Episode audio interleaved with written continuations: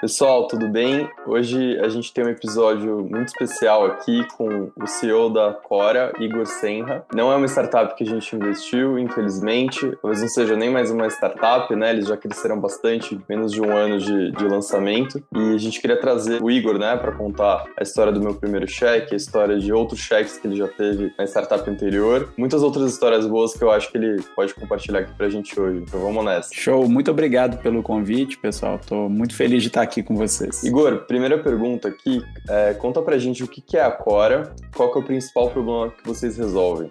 Então, a gente, a Cora, no final do dia, é um banco digital para pequenos negócios. E a gente quer resolver essa dor, a gente quer liberar o dono de pequeno negócio para que ele consiga fazer a diferença não só no negócio dele, como no país. Que a gente acredita que esse cara é um, uma peça-chave para a gente construir um país melhor. E o grande negócio é o seguinte: todo mundo que já tentou abrir uma, abrir uma empresa e depois abrir uma conta em banco sabe o quão é complicado esse negócio. Os bancos tradicionais podem demorar 60 dias para conseguir fazer um negócio desse. E o que a gente se propõe é fazer isso em cinco minutos, sabe? Então, a, a nossa proposta de valor é simplificar de fato a vida do, do, do empreendedor para ele focar onde interessa. É esse que é o esse que é o grande negócio que a gente faz. Igor, se eu pudesse te fazer uma pergunta, né? É, você hoje. E você pode. você hoje se colocando nos pés do seu cliente, o que, que, mais te irrita como cliente dos incumbentes, dos bancos tradicionais, né, na hora de abrir uma conta? Eu vi que muitas pessoas tiveram que passar por situações do tipo, no meio da pandemia, ir até a agência para assinar um documento para poder autorizar uma conta uma transação, coisa que hoje é impensável, né? Processos lentos, coisas que não fazem mais sentido para o mundo de hoje. O que que, que você vê hoje de, de tão diferente no que a Cora está apresentando e, e qual é a sua visão para esse mercado de agora em diante? na verdade é o seguinte, tem muita coisa para ser consertada nesse mercado. O mercado ele começou torto lá de trás, né? Então, se a gente for pensar direito, o que acontecia, até pelo fato dos bancos serem construídos através, a partir da agência, tem esse negócio. Você não consegue abrir uma empresa sem assinar um papel físico e entregar na mão de um cara. E aí o cara pega aquele documento entrega para um outro que vai digitar. E aí ele depois ele te manda um negócio perguntando se aquilo que ele, que ele fez está certo. Porque quando a pessoa digita, pode ser que erre. Entendeu?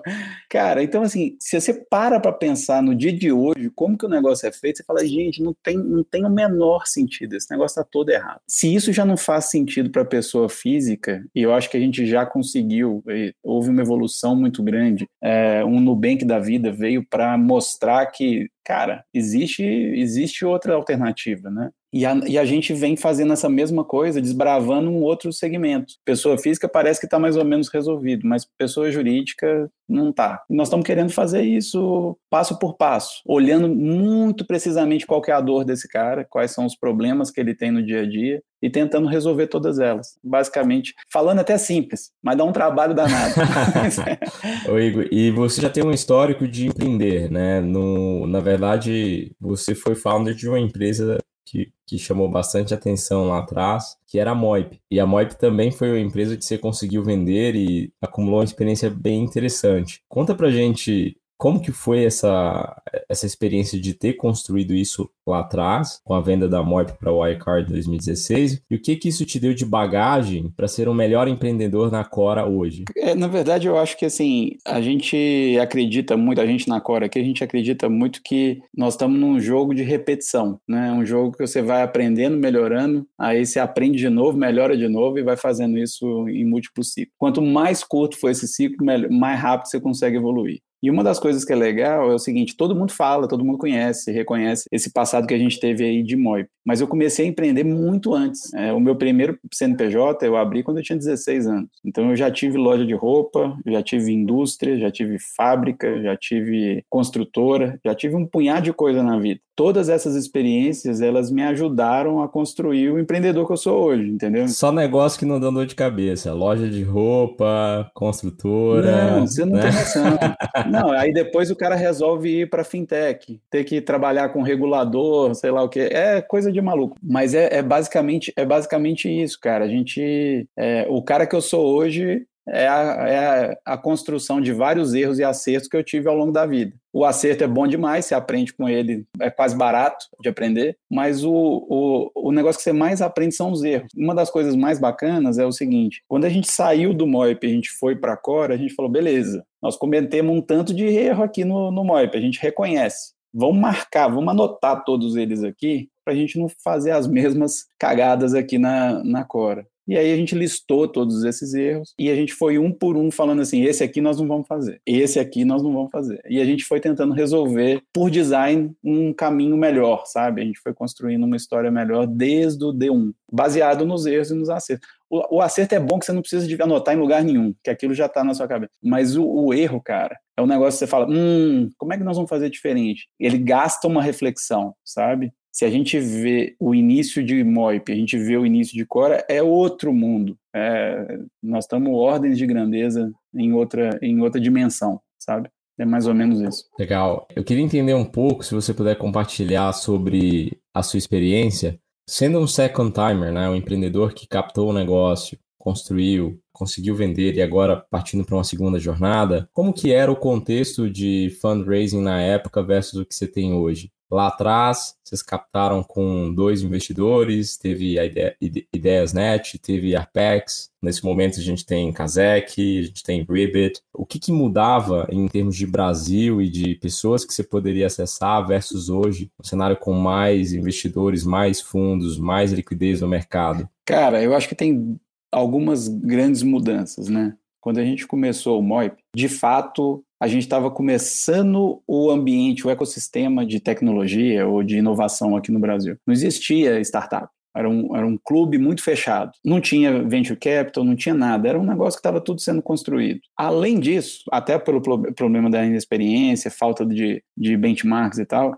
a gente saiu para captar quando o tanque estava na reserva já. Aí fomos captar, aí apareceu uma notícia falando assim: olha, tem um tal de Lehman Brothers que quebrou lá nos Estados Unidos. A gente falou: ah, foda-se, lá nos Estados Unidos aqui não muda nada para a gente, vamos lá. E aí fomos lá tentar passar o chapéu para receber uma graninha, cara, e todo mundo com porta fechada. E a gente, pô, o que, que será que aconteceu, né?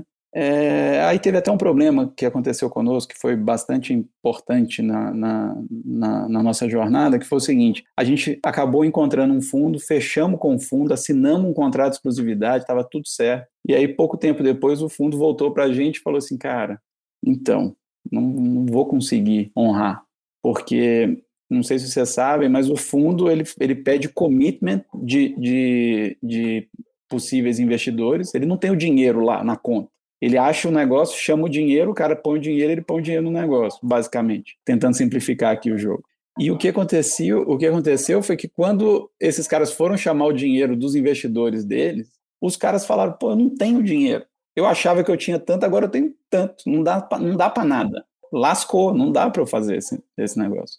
E aí a gente teve que depois que já estava na reserva da reserva, tentar achar um outro fundo. E aí foi quando a gente acabou encontrando Ideasnet e Arpex. A gente conseguiu fazer um negócio em, sei lá, um mês. Colocamos de pé o negócio e foi meio que a, a solução. Mas no final do dia, se a gente olha, a gente colocou dinheiro na empresa, foi 500 mil reais, e a gente abriu mão de 60% do, do capital da empresa. Então, se você olha isso em relação ao, aos dias de hoje, na primeira rodada que a gente fez de Cora, a gente levantou 50 milhões de reais, entendeu?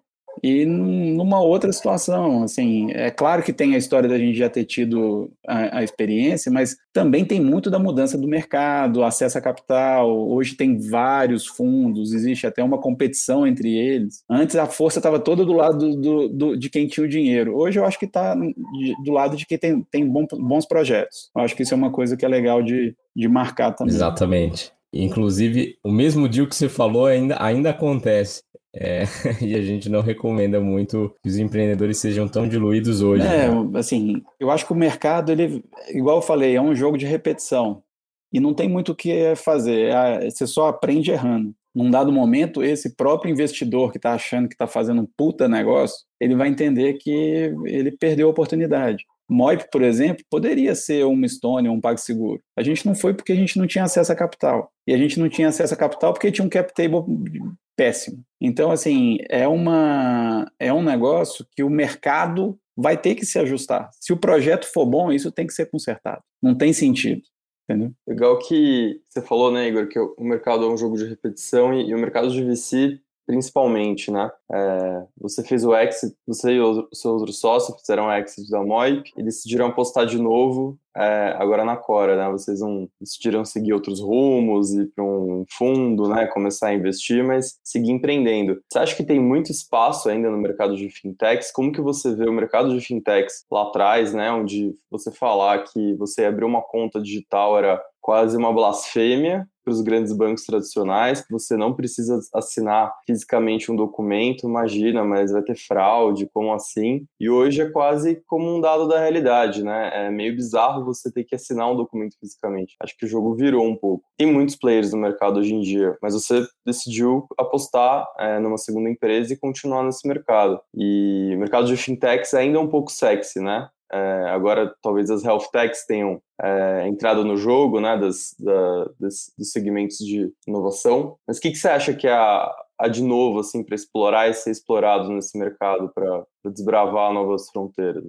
Cara, eu, na verdade, da forma como você me perguntou aqui, fica parecendo que o mercado está meio que saturado, né, em termos de fintechs. Você fala, olha para ele e fala, puxa, já tem tantas.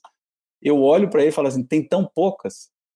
Porque, e aí eu vou te explicar. O que, que acontece é o seguinte: os bancos, quando você olha um banco tradicional, um, um, um dos maiores bancos que a gente tem aqui no Brasil, são instituições de mais de 100 mil funcionários. Esses caras têm milhares de frentes de negócio. Cada frente de negócio que para ele é um negocinho, podem construir é, startups de, de multibillion dollar company, sabe? Em cada uma dessas pequenas, desses pequenos segmentos. O, o que eu acho que acontece é que de agora para frente os bancos eles vão entrar, os bancos tradicionais, eles vão entrar numa, numa guerrilha difícil, que eles vão ter que competir em várias trincheiras. Todas essas linhas, de, todas as linhas de negócio deles vão ter gente boa, focada, olhando só para aquele negócio. Então, assim, no primeiro momento o pessoal, poxa, mas o, o Itaú, o Bradesco, o Santander, sei lá, eles estão competindo com o Nubank numa frente. Agora é Nubank numa frente, Creditas na outra, é, a gente aqui numa outra, enfim, vão ter milhões de outras frentes para serem abertas. E eu não tenho a menor dúvida que essa moçada nova entra com uma outra cabeça, com uma outra mentalidade, colocando o cliente no lugar onde ele merece, tentando levar muito mais pensando em servir o cliente do que extrair valor do cara. E é difícil mudar uma cultura dessa. Eu falei, de, como eu falei, 100 mil é, funcionários, chegar para a turma um por um e falar assim, cara, agora não vale mais pôr o pé no pescoço do cliente, hein? Agora tem que tratar bem esse cara. Você não faz isso de uma hora para outra. agora você tem que responder, né? Para de ignorar. É, pelo amor de Deus. vamos, vamos, vamos ver se a gente consegue tratar bem. O cara, porra, mas essas fela da mãe aí, não sei nem como é que faz isso, sabe? É, outro, é outra dinâmica. Então, quando eu olho para o negócio, eu fico absolutamente encantado com a oportunidade. Eu não acho que é só de Cora. Tem, cara, se você olhar, se você decupar as unidades de negócio que tem ali dentro, as linhas de negócio que tem, tem milhões. E dá para construir negócios absolutamente gigantes fazendo esses esquartejando esse negócio aí. Da mesma forma que você, que você fala que tem bastante oportunidade, acho que tem duas frases interessantes para colocar em contexto, né? Antigamente, eu escutava isso até conversando com, com o pessoal mais experiente. É, meu pai sempre falava isso, cara, o banco nunca perde dinheiro. Não, não adianta, o banco vai estar tá sempre ganhando dinheiro. E uma frase que falavam é que o melhor negócio do mundo é um banco, um banco bem gerido, e o segundo melhor negócio do mundo é um banco mal gerido. Porque tinha muita oportunidade, tinha muita margem, eram poucos players, né? Aí quando a gente traz para o contexto. Não era só margem e oportunidade. A questão é que eles têm um poder de mercado que é absurdo. Exato. É, se, você olha, se você olha a economia do Brasil, assim, o Brasil está dando certo. Aí os bancos estão tendo lucro recorde. Brasil está em recessão lucro recorde. Qualquer coisa, ele consegue empurrar. Se, se, ele não, se ele não cobra nos juros, ele cobra em tarifa. Se ele não cobra em tarifa, ele cobra, não sei lá, ele inventa, ele consegue, ele tem poder de mercado de fazer isso. Só que esse poder vai diminuir. Exatamente. Não só por causa da competição, mas essa competição hoje, ela é muito estimulada, inclusive pelo Banco Central. O Banco Central, ele sabe que está muito concentrado, e ele está buscando alternativas para desconcentrar. Ele sabe que o negócio, a solução para oferecer um produto melhor, ele, e, e, só para vocês entenderem, ele fez esse teste na, na indústria de pagamento. Quando a gente começou o Moip, tinham mais ou menos quatro, cinco empresas de pagamento no Brasil. Hoje tem 400. Ele fez lá, lá como, é como se fosse um, um, um teste. Viu e falou: hum, eu acho que eu vou fazer esse negócio aqui onde importa, que é o mercado de, de, de instituições financeiras mesmo, de, de, fato. Então, criou um arcabouço de legislação para permitir que novos caras entrem. Então, é, tá tudo dentro do plano. Nós estamos aqui, a gente aqui é um peão no, no, no plano maior lá do Banco Central para quebrar esse negócio. E vamos nessa. Sou um peão com orgulho. Agora com Open Banking também, né? Isso tá, tá super na pauta. É mais um é mais um, um, uma minazinha que coloca ali nessa, nessa predominância do, dos bancos grandes. Igor, esse é um momento legal para o Brasil porque o Banco Central, o regulador e o mercado acabaram convergindo para o PIX, que é uma grande inovação para o nosso dia a dia. E algumas instituições, né, então os bancos, como sempre sendo bancos, começaram a, a, a cobrar pelo Pix ou dificultar o uso do Pix, e algumas outras startups, outras fintechs começaram a se posicionar a respeito do tema, né? Onde que vocês estão hoje? O, a ideia é apoiar o Pix, fazer ele gratuito, ter uma, uma estratégia diferente. Como que você está vendo isso para o seu relacionamento com clientes na Cora? Cara, pensa o seguinte, a gente já dá transferência, boleto, é tudo de graça. A gente não cobra porra nenhuma para essas coisas é zero reais. É, e, e o Pix para a gente é mais barato ainda, entendeu? Então, assim, faz todo sentido a gente entregar isso de graça. E o grande negócio para a gente, inclusive, é a gente quer entender o cliente. Então, a forma como o cliente transaciona, seja Pix, seja emissão de boleto, seja o que for, para a gente, a gente está entendendo o cara. A gente quer dar liberdade para que ele transacione. Quanto mais livre ele for para transacionar, mais a gente conhece quem ele é, de fato. Então, a, o nosso negócio é diferente dos outros modelos. O outro, o outro modelo é o seguinte: o cara quer ganhar na transação, quer ganhar no, no crédito, quer ganhar no cerca. Não, a gente quer entender o cliente para poder oferecer a melhor coisa para ele. O Pix, para a gente, é um aliado a conseguir fazer isso de um jeito um pouco mais econômico. Mas mesmo se não fosse, a gente ia fazer também. Eu acho que é, é essa que é a, essa que é a grande o grande negócio e talvez a diferença do, da forma nossa de pensar. E destrava ainda mais, né? Não tem hora, não tem limite de, de hora do dia, 24 horas Cara, mas semana, né? vamos lá, vamos lá, vamos pensar comigo. O dono do pequeno negócio, cara, quem falou para esse cara que ele vai trabalhar de 10 às 4? Você já viu algum negócio que abre de 10 às 4 que não seja o bom? É uma maravilha, né? Diga-se de passagem. então, porra. Então, o que que acontece? O Pix, ele tá trazendo a vida para onde ela sempre deveria ter sido. Não é, é que a gente tem a cabeça que é o seguinte: a empresa tem que se adaptar ao cliente. Esses caras sempre pensaram o contrário, que é o cliente tem que se adaptar à empresa. Eu trabalho nesse horário. Ponto. Obrigado. Então, o Pix, ele dá essa, essa possibilidade. Cara, tem, olha a quantidade de negócio que trabalha 24 horas por dia. Aí você pode falar, você fala, não, não, não, não posso, não, agora corta. Agora é só amanhã. Cara, que loucura isso, entendeu? Não faz o menor sentido. Para poder pagar Nunca o, fez. O, o, funcionário no sábado não paga. Não, não posso, entendeu? Aí o cara fala assim: Eu tenho que, vou te mandar um dinheiro. Imagina um comerciante, ele está com a porta aberta. Chegou um cara lá, fala assim: Vou te vender um negócio. Você fala, cara, eu não sei se a transação aconteceu, porque só vai ser liquidada na segunda. Nunca fez sentido. Entendeu? Legal. Aí o cara manda o Pix e fala, cara, recebi, tchau, benção, sabe? É, é, tipo da coisa que, assim, é a indústria se, voltando a pensar do lado do cliente, que é o que deveria ter sido a vida inteira. Não, muito legal. Eu queria te perguntar, você estava contando assim, você já contado em off um pouco para gente essa, essa primeira crise, né, sem precedentes do, da bolha financeira lá nos Estados Unidos. É, agora a gente está em 2020, 2021, parece que 2020 não acabou, né? É, a gente está vivendo outra crise sem precedentes aqui. Bem nesse momento, vocês tiveram o lançamento da Cora, com a aprovação da licença de vocês para operar pelo Banco Central, conseguiram crescer enormemente né, nesse período. Por um outro lado, as, as PMEs estavam um pouco estranguladas, principalmente no lado de crédito. Quem tem uhum. uma, uma PME ou quem conhece alguém que, que tem uma pequena média empresa, né, um pequeno empresário, meus pais são, por exemplo, uhum. eu via como é difícil o acesso a crédito, os bancos não estavam emprestando, o governo federal não fez programas, né? não é igual os Estados Unidos que liberaram trilhões ali de dólares para injetar na economia, o Brasil não teve nada, assim, foi por migalhas. Mas eu acho que vocês viram isso como uma oportunidade, né? Conta, conta um pouco pra gente como que vocês querem explorar agora esse mercado de crédito e como essa captação que vocês fizeram agora recentemente, o Série A de vocês pode ajudar nisso. Cara, no final das contas a gente é empreendedor mesmo, né? Raizão. Então, assim, a gente vê oportunidade em tudo. É aquele negócio, se tá todo mundo chorando, vamos vender lenço.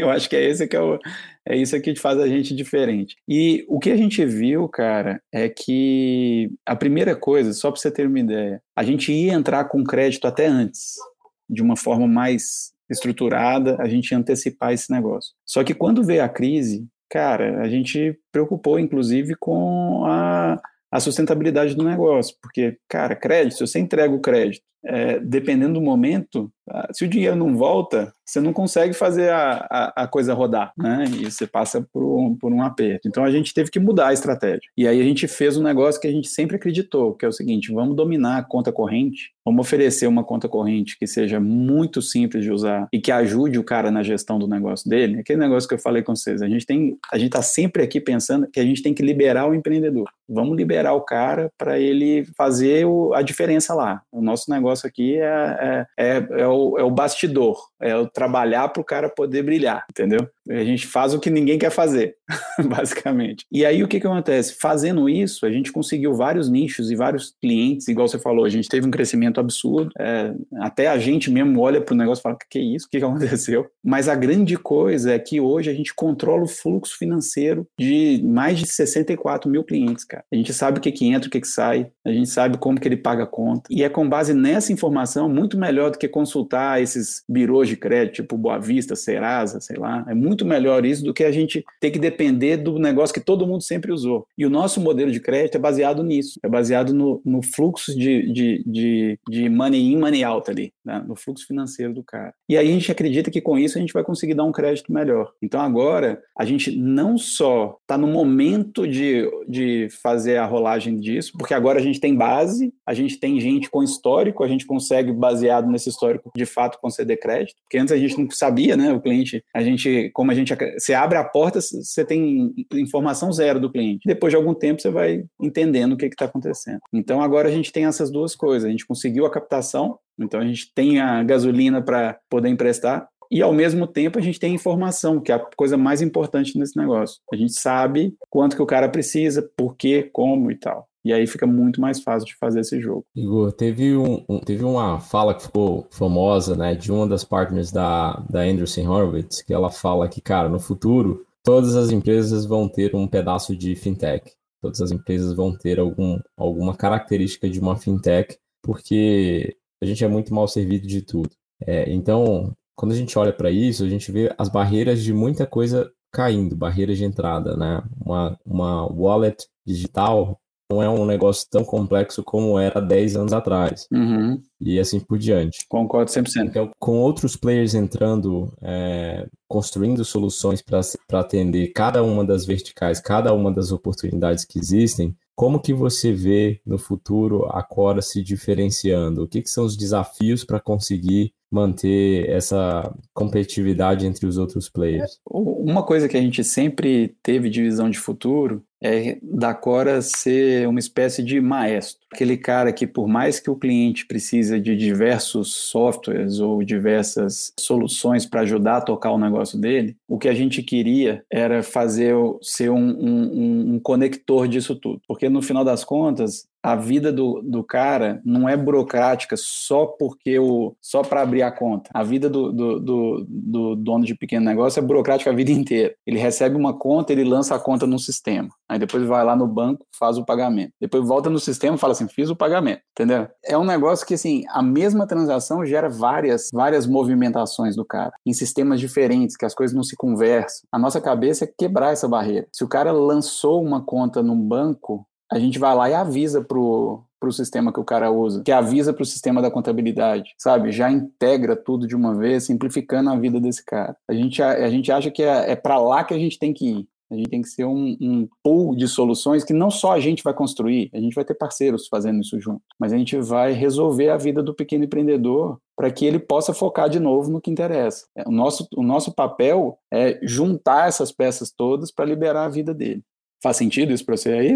Legal, não, faz todo sentido. Legal. Na, mesma linha, olhando para o mercado brasileiro, o que, que, na sua opinião, pode acontecer de, de, de diferente aqui no, nos próximos três anos? Você vê teses parecidas com a Cora ainda sendo, sendo relevantes, do tipo mais negócios aparecendo e captando? Ou você, você, você acha que a gente vai começar a ver uma consolidação? Porque olhando para esse mercado, eu tenho, tenho visto muitos players falando, cara, a gente quer fazer a Brex no Brasil. Então, agora comecei com a empresa que quer fazer a Cora na Colômbia. E aí no Brasil a gente tem os players que, que já, estão, já estão crescendo, como a Cora, que é um dos que desponta é, e tem crescido bastante. Então, atender pequenas e médias empresas com o básico, entrando com uma conta corrente, depois indo para crédito, depois começando o financial deepening, né, que é oferecendo outros produtos. Você acha que é uma via com muitas oportunidades? Ou agora a gente vai começar a ver o, o, algum, algumas, algumas fintechs se juntando, algumas, alguns M&As acontecendo. O que, que é sua visão para esse momento? Cara, eu, eu sou do tipo que acredita que vai ter ainda tem muita oportunidade, o mercado é muito, muito grande. Eu acho que ainda vai todo mundo caminhar por, por sem essa história de consolidação ou M&A ou coisa assim. Acho que não está na hora disso. Acho que está na hora de cada vez mais entregar resultado cada vez mais de fazer a diferença na vida dos, dos pequenos empreendedores. Porque, qual que é o negócio? Não subestime. Quando você faz um M&A, você desfoca absurdamente. Você para de olhar o que o cliente precisa para olhar como que você vai integrar duas coisas. E muitas das vezes as duas empresas elas tinham estratégias um pouco diferentes. O perfil do cliente era nem que seja um pouco, era um pouquinho diferente. Aí quando você, você, você vai gastar um tempo tentando trazer dois produtos diferentes para dentro da mesma cesta. Depois que você tem os dois produtos diferentes dentro da mesma cesta, você vai ver que e você vai trabalhar para integrar esse bicho. Só que cada um desses clientes tem a sua visão de, do que, que ele quer de futuro. E como é que a empresa vai agir para isso? Como que ela vai desenvolver o produto? Como é que ela vai é, entrar mais profundamente no serviço? Para qual nicho? Então, assim, eu acho que ainda não está nessa hora. Eu acho que ainda está na hora de, cara, cada um anda muito nesse negócio. Esse negócio de consolidação é quando a empresa está absolutamente gigantesca, que está todo mundo longe disso. Não tem ninguém que está numa posição de falar, cara, agora eu vou sair comprando todo mundo e tal.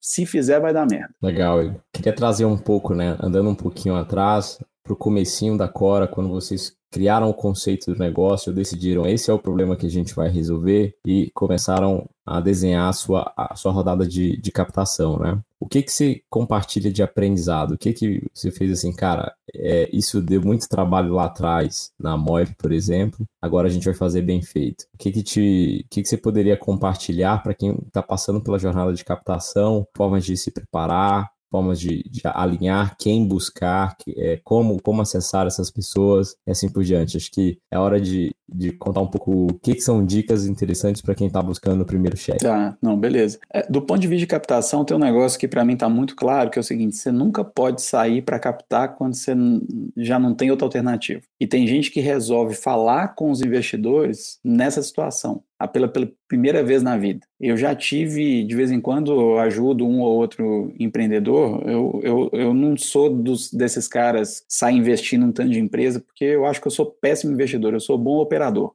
Então, eu acho que são bichos diferentes, inclusive. Então, como bom operador, eu dou dica pro cara de como operar. Eu acho que é esse que é meu negócio. E aí uma das coisas que eu vejo gente que eu falo assim, cara, deixa eu te apresentar o fulano de tal, que é um investidor, que o cara é um anjo, ele vai te ajudar melhor do que eu e ele é focado nisso e tal, tal, tal. E tem tempo para isso. Enfim. Aí tem gente que fala assim, não, não, não, não, agora não, que agora eu não tô precisando. Eu falei, cara, você tá fazendo errado. Você tem que começar a falar com o cara é quando você não tá precisando mesmo. Se você deixar para falar quando você tá precisando, já, já errou o jogo, já tá tudo errado. Se você pedir dinheiro, você ganha conselho. Se você pedir conselho, você ganha dinheiro, né? Já é uma frase. Esse é um negócio que eu sempre falo, cara. Fala com o cara antes.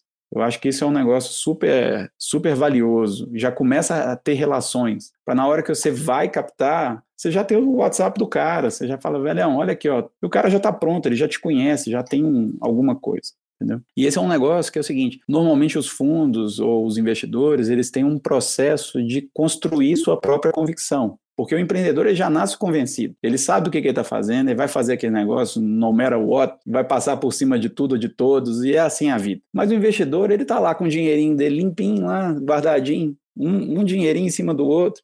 Ele fala, pô, posso pôr aqui ou posso pôr ali. Deixa eu entender o que, que você está fazendo. E ele está certo, justo. O, o empreendedor ele tem que ter a capacidade de contar do jeito certo a visão dele de futuro. Ó, o mundo está aqui, vai para lá, e nós estamos construindo um negócio para oferecer um, um, uma solução melhor para esse mundo novo que vai acontecer, né? Então, e esse negócio, na minha cabeça, é uma construção. Isso não vai acontecer na primeira vez, na, na primeira, no primeiro, você vai ter a primeira conversa com o investidor e vai funcionar? Não vai.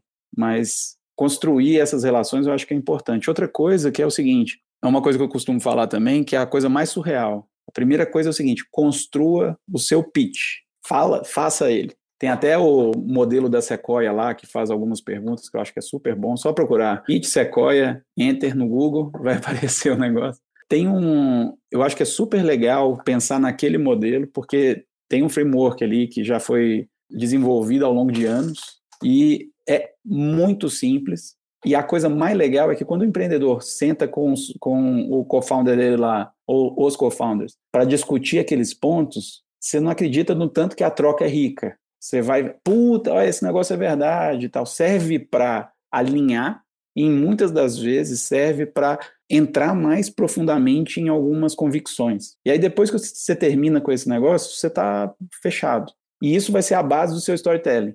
E aí o seu storytelling, quando você for falar com o investidor igual eu estou falando, vai falar antes, a primeira vez você nem vai levar seu pitch, você vai contar essa história. Depois você, você, você mostra o pitch como você já fez esse trabalho, você sabe, as ideias estão lá, entendeu? E aí a coisa fica um pouco mais fácil. Então, essas são as dicas que eu poderia dar. Eu acho que é um, que é um bom caminho. Igor, você, você comentou né, em algum momento aqui do papo que vocês na, na Core, que toda fintech tem que desbravar também em termos culturais, né? Tem que ter uma cultura interna diferente da cultura do, dos bancos tradicionais, dos incumbentes aí no mercado. Queria te fazer uma pergunta sobre a cultura da Core. Qual que, se fosse descrever uma pessoa, né, como que ela melhor representaria essa cultura da Core? O que, que ela veste, locais que frequenta, playlist do Spotify, podcast que livros, hobbies, esportes. Pode criar à vontade. Qual cerveja que ela bebe? Time ela torce. então, deixa eu contar, deixa eu te falar. É, é um negócio interessante que é o seguinte: na Cora, a gente tem um negócio que é, se você for olhar as pessoas, tem um tanto de gente que você olha por fora e você fala assim, esse povo é bem diferente um do outro. Mas o grande negócio, então pode ter, a, a, a turma de uma maneira geral é eclética, a gente tem um modelo que a gente, que a gente faz de onboarding, que a gente mostra em uma página quem é a pessoa, o que, que ela gosta e tal, tal, tal. Aí tem, por exemplo, você gosta de Netflix ou você gosta de balada? Você gosta de, de DC ou você gosta de Marvel? Você gosta de... tem uma série de coisas. E assim, essas coisas, na verdade, se você for olhar, as respostas são totalmente randômicas. Aí pergunta qual é o tipo de música. Vai de Barão da Pisadinha até, até um rock mais progressivo, indie e por aí vai. Então, eu não acho que essas são as características que escolhem ou que explicam melhor o, o, o nosso público lá dentro. As características que mais explicam as pessoas, cara, é o seguinte: todas as pessoas lá estão lá porque de alguma maneira acreditam que pode ser o melhor do mundo em alguma coisa. A barra é alta demais. A coisa mais legal é que você olha para o lado e você fala assim: fudeu, esse cara aqui é muito melhor do que eu. Eu tenho que correr porque senão eu vou ser atropelado. E isso em qualquer área, em qualquer lugar, é sempre assim. Você sempre tem uma pessoa que é melhor do que você. E aquela pessoa, ao invés de te assustar, ela te ajuda, porque qualquer coisa que você precisa de ajuda, você fala assim, você levanta a mão e fala assim, cara, eu preciso de ajuda. A pessoa senta do seu lado, mesmo que seja virtualmente, no caso, e te explica tudo que você precisa daquele assunto. Todas elas são muito boas, tem essa história de ser muito generosa com o que elas entendem, o que elas sabem da vida. A gente, por outro lado, a gente procura pessoas que gostam muito de autonomia. Uma coisa que a gente sempre fala é que as pessoas na Cora estão todo mundo está autorizado a errar, porque o teste né? Quando você testa uma coisa, você só pode ter duas saídas. Ou a pessoa aprende, ou a pessoa acerta. Se a pessoa aprende, tá ótimo, ela ganhou alguma coisa naquele negócio. Às vezes, para acertar um determinado assunto, se você está querendo ser o melhor do mundo, você está querendo empurrar os limites das coisas, o que, que acontece é que você vai precisar de aprender, aprender, aprender, aprender, aprender, aprender, aprender, aprender, para depois acertar. Faz parte. Então, até há pouco tempo, o pessoal nosso do marketing, eles fizeram, falaram assim, cara, nós fizemos 20 campanhas, 20 peças diferentes. Nada mudava. Aí nós fizemos a vigésima primeira, que performou 40 vezes melhor do que todas as outras. Se o cara para na vigésima, fudeu. Entendeu?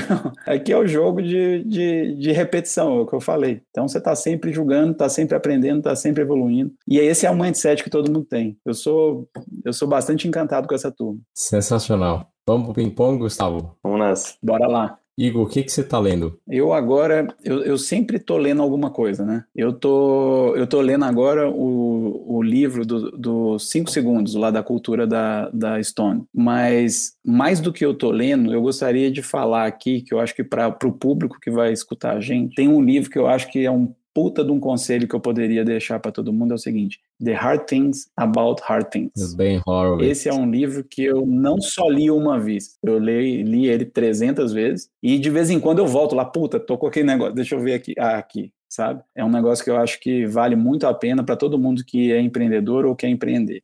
Muito bom mesmo. Legal. E uma, uma ferramenta de trabalho indispensável para você, Igor, hoje? Cara, vou falar duas coisas. Vou falar uma coisa meio filosófica e uma coisa prática.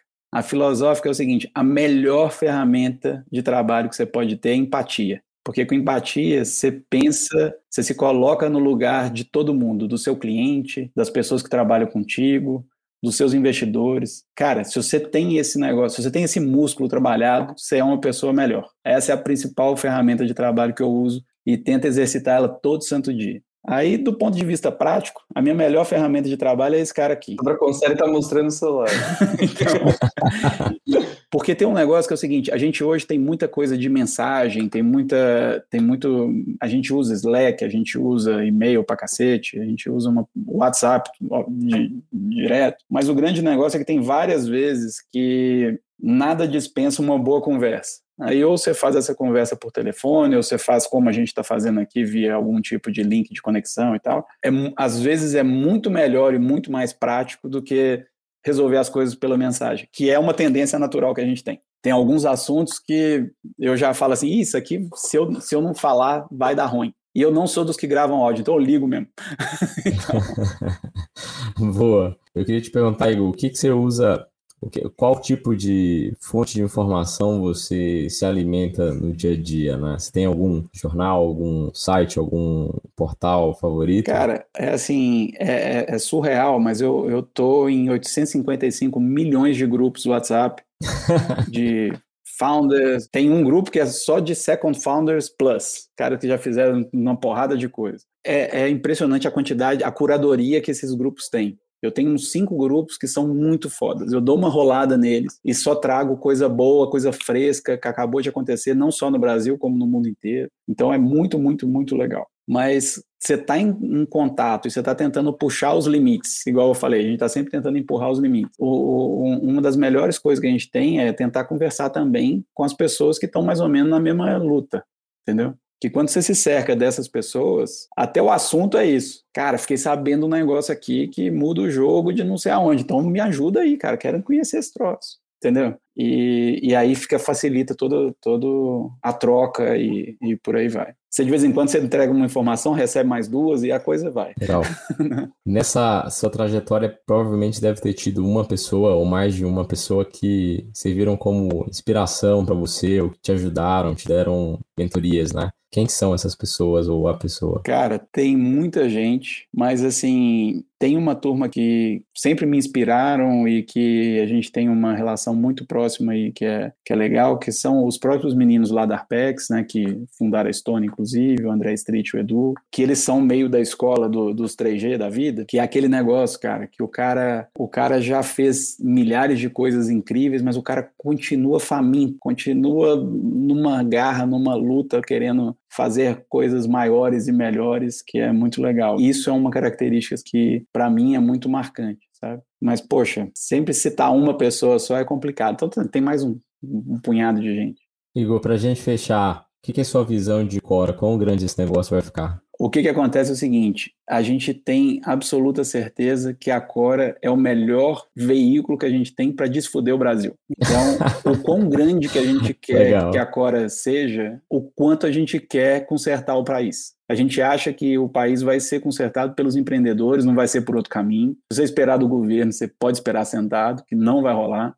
Então, o caminho para consertar o país é através de empreendedorismo. E através e nós estamos aqui para suportar esses caras, para deixar esse cara fazer acontecer, dar liberdade para ele fazer acontecer. Então, o sucesso da Cora, velho, não sei se vai ser medida no tamanho. A gente quer medir o sucesso da Cora no PIB per capita, na diferença do PIB per capita do Brasil, que eu acho que é ali que a gente vai fazer. E a gente tem um plano ambicioso, só para você saber. É de sair de 15 mil dólares para 21 mil dólares. Essa é a ambição que a gente Anual. tem. É, e aquele negócio, agora é um, é um puta negócio porque conserta o país e ainda é um puta business. Então é maravilhoso. Já tá nessa encruzilhada aí.